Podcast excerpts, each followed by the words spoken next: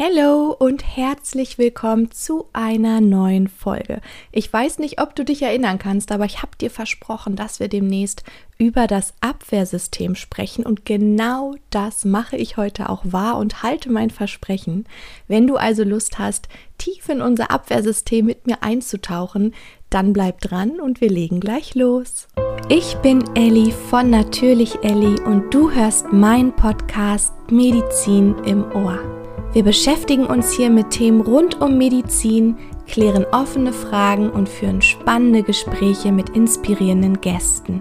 Wenn du also ein paar Minuten Zeit hast für ein bisschen Medizin im Ohr, dann lass uns loslegen. Ich weiß, ich weiß, die Folge hätte eigentlich schon letzte Woche kommen sollen, aber ich verrate dir was, ich bin momentan wirklich von morgens bis abends am Arbeiten und zwar an dem Prüfungsvorbereitungskurs, da wir morgen in zwei Wochen online gehen und starten und die Türen für die ersten Prüflinge öffnen. Deswegen ist da noch super viel zu tun, aber ja, gestern hatte ich sogar ein kleines Tränchen im Auge. weil ich dann mal so gesehen habe, was eigentlich die letzten sechs Monate alles entstanden ist für diesen Prüfungskurs und bin voller Vorfreude, kann es kaum erwarten, mit ein paar von euch vielleicht sogar loszulegen. Wenn du dazu noch Informationen haben willst, ich habe dir auch noch mal den Prüfungskurs unten verlinkt. Jetzt lass uns aber starten, wie versprochen, mit unserem Abwehrsystem. Denn unser Körper sollte in der Lage sein, sich vor ganz vielen unterschiedlichen schädlichen Einflüssen zu schützen und sich auch mit verschiedenen Erregern auseinanderzusetzen. Was sind hier schädliche Einflüsse? Zum Beispiel Bakterien, Viren, Pilze, aber auch unsere körpereigenen Stoffe, zum Beispiel hier veränderte oder auch entartete Zellen. Und du kannst dir sicherlich vorstellen, dass das eine riesengroße Hammermonster-Aufgabe ist, die unser Körper hier erfüllen muss. Und deswegen haben wir zwei, ich sag's am Anfang nochmal lieber, sehr komplexe Schutzmechanismen parat, die eben eng miteinander zusammenarbeiten und uns oder beziehungsweise unseren Körper vor schädlichen Einflüssen schützen. Denn genauer betrachtet haben wir zwei verschiedene Abwehrsysteme. Einmal das unspezifische Abwehrsystem oder auch angeborenes Abwehrsystem und wir haben das spezifische Abwehrsystem bzw. das erworbene Abwehrsystem. Und da ich es gerade auch schon angesprochen habe, dass diese Systeme sehr komplex sind, widmen wir uns heute in Teil 1 dem unspezifischen Abwehrsystem. Also dreht sich heute alles um das Abwehrsystem, was du schon seit deiner Geburt hast und für das keine Prägung an spezielle Antigene notwendig ist. Das bedeutet also, dass hier keine, ich sage jetzt mal, individualisierte, also erregerspezifische Reaktion passiert auf bestimmte Antigene, sondern eher eine allgemeine, eine unspezifische Reaktion und daher auch der Name. Das unspezifische Abwehrsystem ist meistens nicht in der Lage, sehr virulente Keime alleine zu bekämpfen. Was bedeutet hier nochmal virulent? Virulent bedeutet Keime, die wirklich hoch ansteckend sind, infektiös, krankheitserregend. Und es hat auch nicht die Möglichkeit, Erreger im Immungedächtnis abzuspeichern. Also wirklich ganz anders zum spezifischen Abwehrsystem, auf das wir in Teil 2 zu sprechen kommen.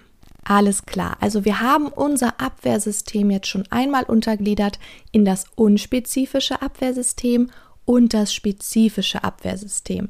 Aber wir untergliedern jetzt das unspezifische Abwehrsystem noch einmal. Und zwar haben wir hier zelluläre Abwehrmechanismen und auch humorale Abwehrmechanismen. Und wenn man es jetzt ganz genau nimmt, auch noch eine dritte Art, und zwar die mechanische Barrierefunktion unseres Oberflächenepithels, also der Haut, der Schleimhaut oder aber auch der saure pH-Wert in unserem Magen. Also lass uns jetzt noch einen Step tiefer eintauchen und einen Blick auf die zelluläre Abwehr unseres unspezifischen Abwehrsystems werfen. Hierzu zählen zum Beispiel Monozyten und Makrophagen. Jetzt fragst du dich vielleicht, oh, was waren noch mal Monozyten und was waren noch mal Makrophagen? Irgendwie was Kleines klingelt im Hinterkopf. Es gibt so ein Monozyten-Makrophagen-System, aber ganz verstanden habe ich das eigentlich nie, was da der Unterschied ist. Kein Problem. Ich versuche es dir einfach noch einmal zu erklären. Und zwar ist es so, dass wenn jetzt ein Erreger in ein Gewebe eindringt, dann haben wir die im Blut zirkulierenden Monozyten und diese werden dann über Signale, die eben von den Zellen des Infektionsherdes, also jetzt des Erregers kommen, zum Ort der Entzündung oder des Eindringens eben gerufen. Und wenn jetzt die Monozyten in diesem entzündeten, infizierten Gewebe ankommen, dann differenzieren sie sich von Monozyten zu Makrophagen. Bedeutet, Monozyten haben wir im Blut, die wandern dann aus der Blutbahn in das Gewebe und werden hier zu Makrophagen. Und dessen Hauptaufgabe ist es jetzt, diesen Erreger oder diese Fremdzelle zu phagozytieren. Das bedeutet, sie einfach aufzufressen.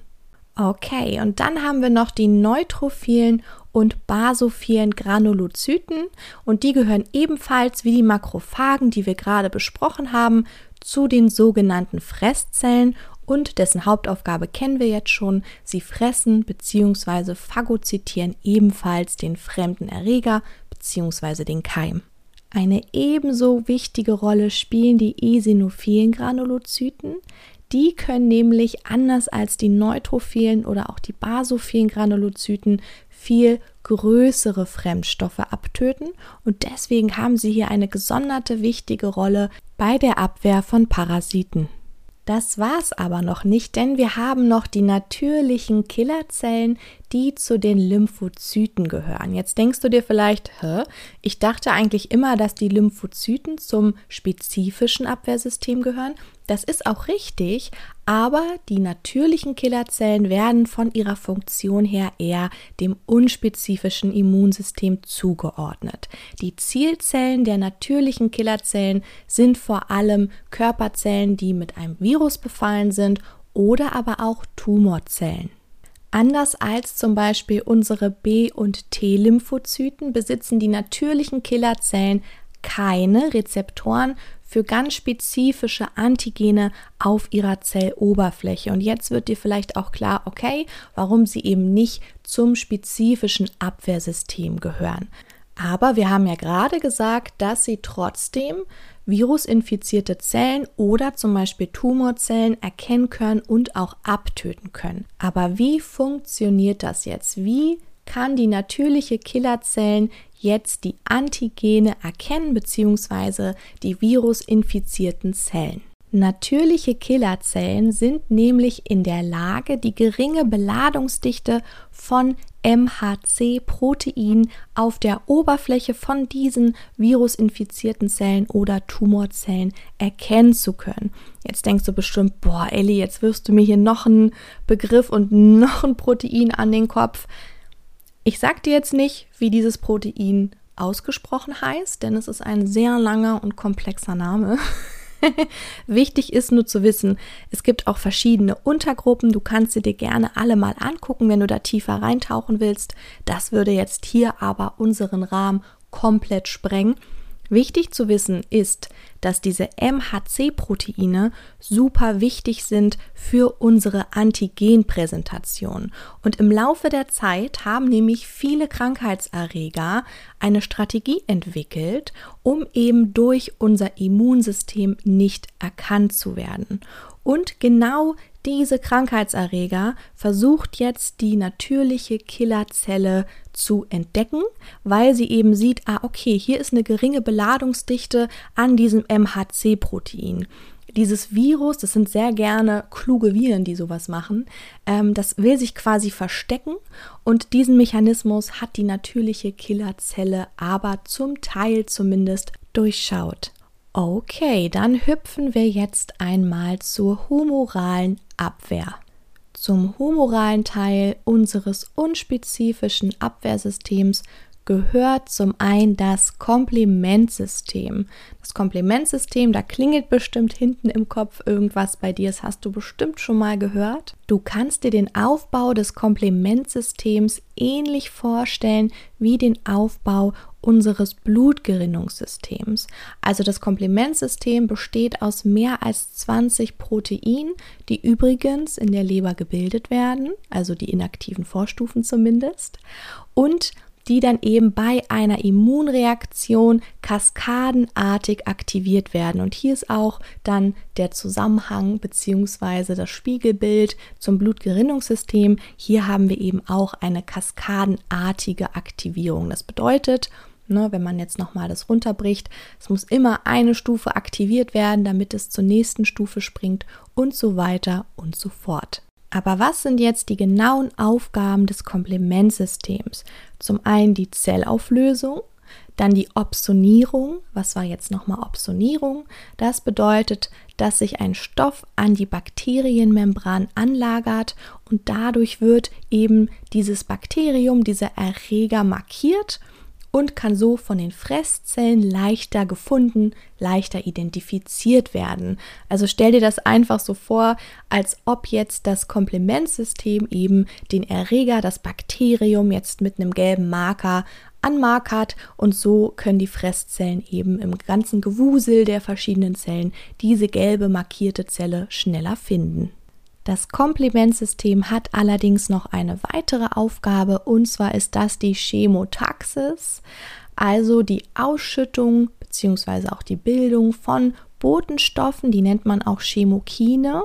Und wenn diese Chemokine ausgeschüttet werden, dann lockt das eben bestimmte Zellen unseres Immunsystems an diesen Ort an. Also das wäre jetzt der Ort von dem Eindringen des Erregers, der Ort der Entzündung zum Beispiel. Okay, dann schließen wir jetzt das Komplimentsystem ab und gehen eine Stufe weiter, denn das ist natürlich nicht alles, was zur humoralen Abwehr gehört. Ein weiterer wichtiger Teil der humoralen Abwehr sind eben Abwehrstoffe, wie zum Beispiel Lysozym. Was waren jetzt nochmal Lysozyme? Das sind bestimmte Enzyme, die Kohlenhydrate spalten können. Das bedeutet also auch, dass sie die Kohlenhydrathülle von Bakterien zum Beispiel abbauen können. Und sie kommen nicht nur in unserem Blutplasma vor, sondern eben auch auf Schleimhäuten und in unseren Körpersekreten. Ein weiterer wichtiger Teil der humoralen Abwehr sind akut Phaseproteine. Du kennst bestimmt das bekannteste, das ist nämlich das CRP, also das C-reaktive Protein. Und das CRP bindet sich jetzt an die Oberfläche von Krankheitserregern und stellt damit den Fresszellen unseres Immunsystems die Krankheitserreger zur Verfügung.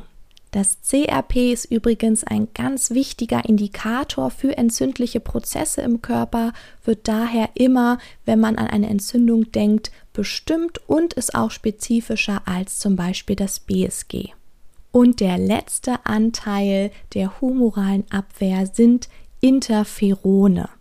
Elli, was sind jetzt nochmal Interferone? Ich schmeiß heute wirklich mit so vielen Namen. Es tut mir leid, aber ich hoffe, dass ich das immer wieder gut erklären konnte oder nochmal für dich wiederholen konnte. Also Interferone sind erstmal Signalstoffe.